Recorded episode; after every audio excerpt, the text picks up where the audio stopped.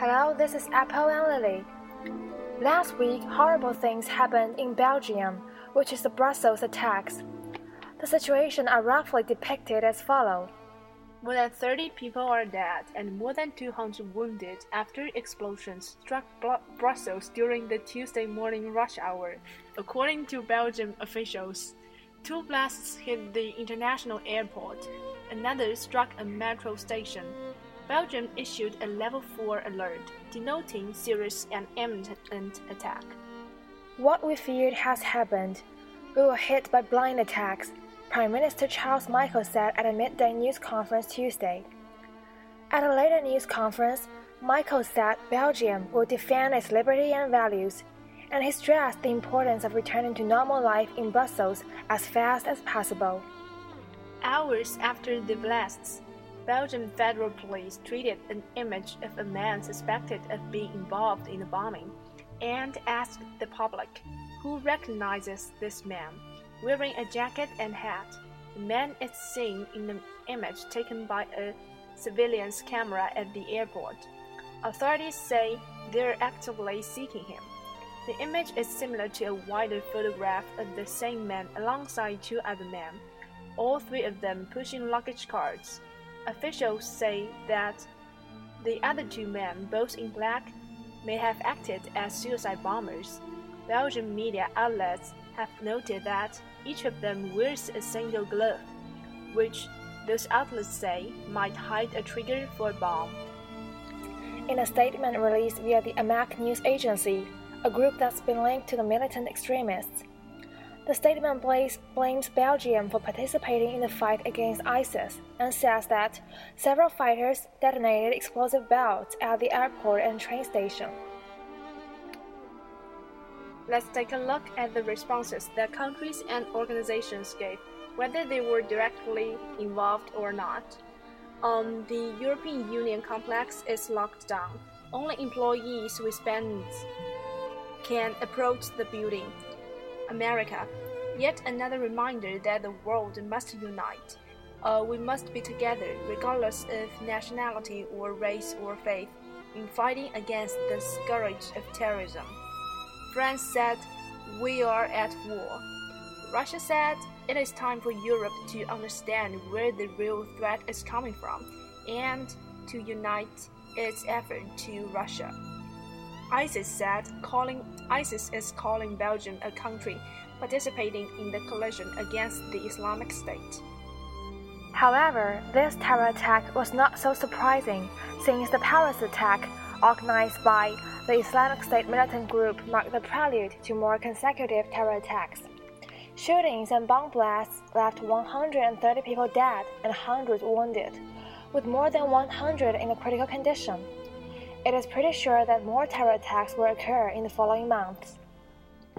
The Brussels attacks exposed the Belgian security problem, notwithstanding the fact that ISIS are spreading over the world.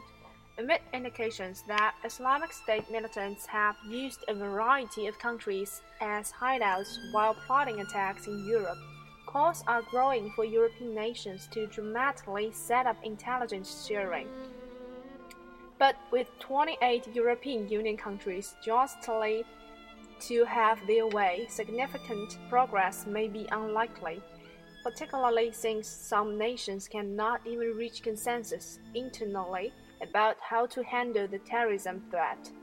The challenge might best be embodied by Belgium itself.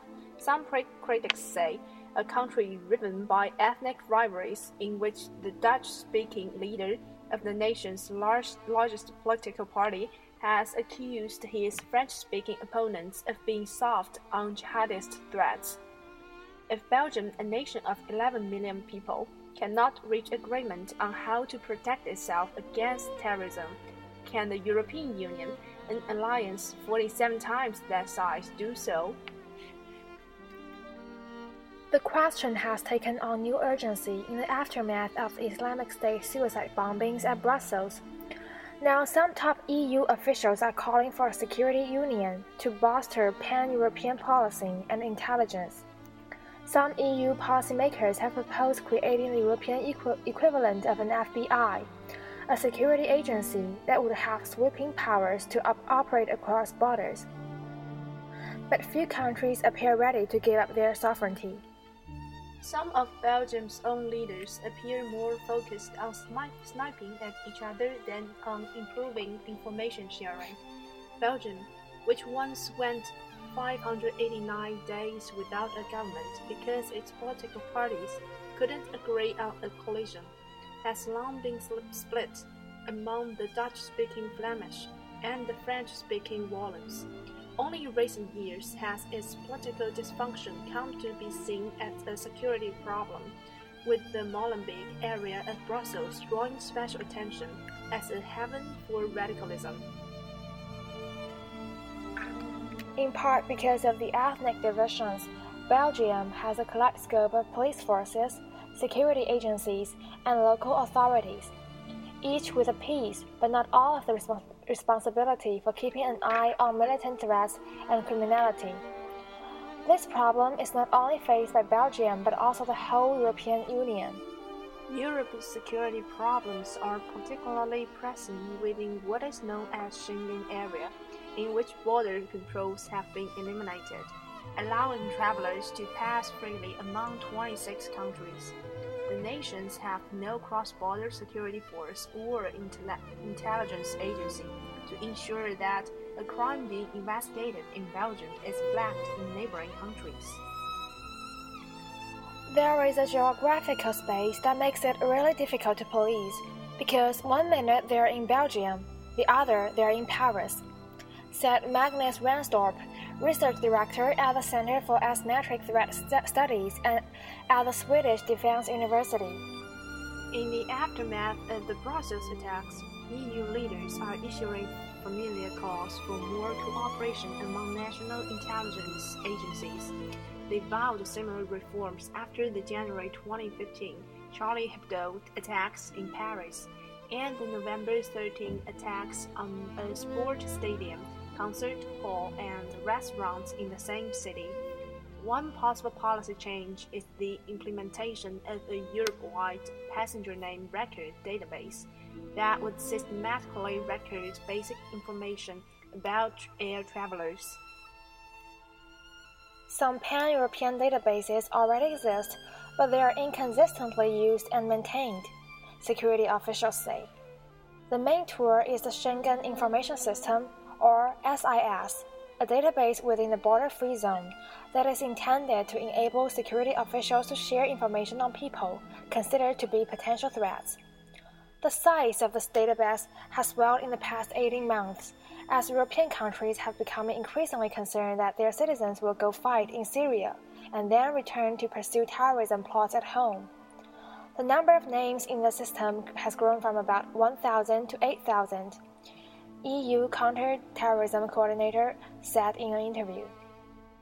But there's no requirement for countries to deposit information in the database and no substantial guidance on what to put it in.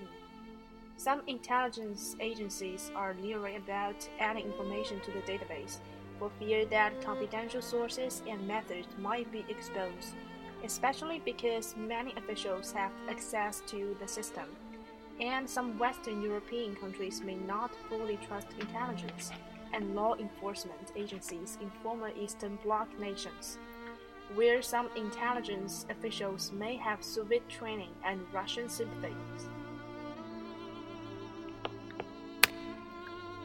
If European nations don't share more information, some fear that additional attacks could result. But EU countries have to better coordinate the exchanges of information, or they will face big problems. Thanks for listening.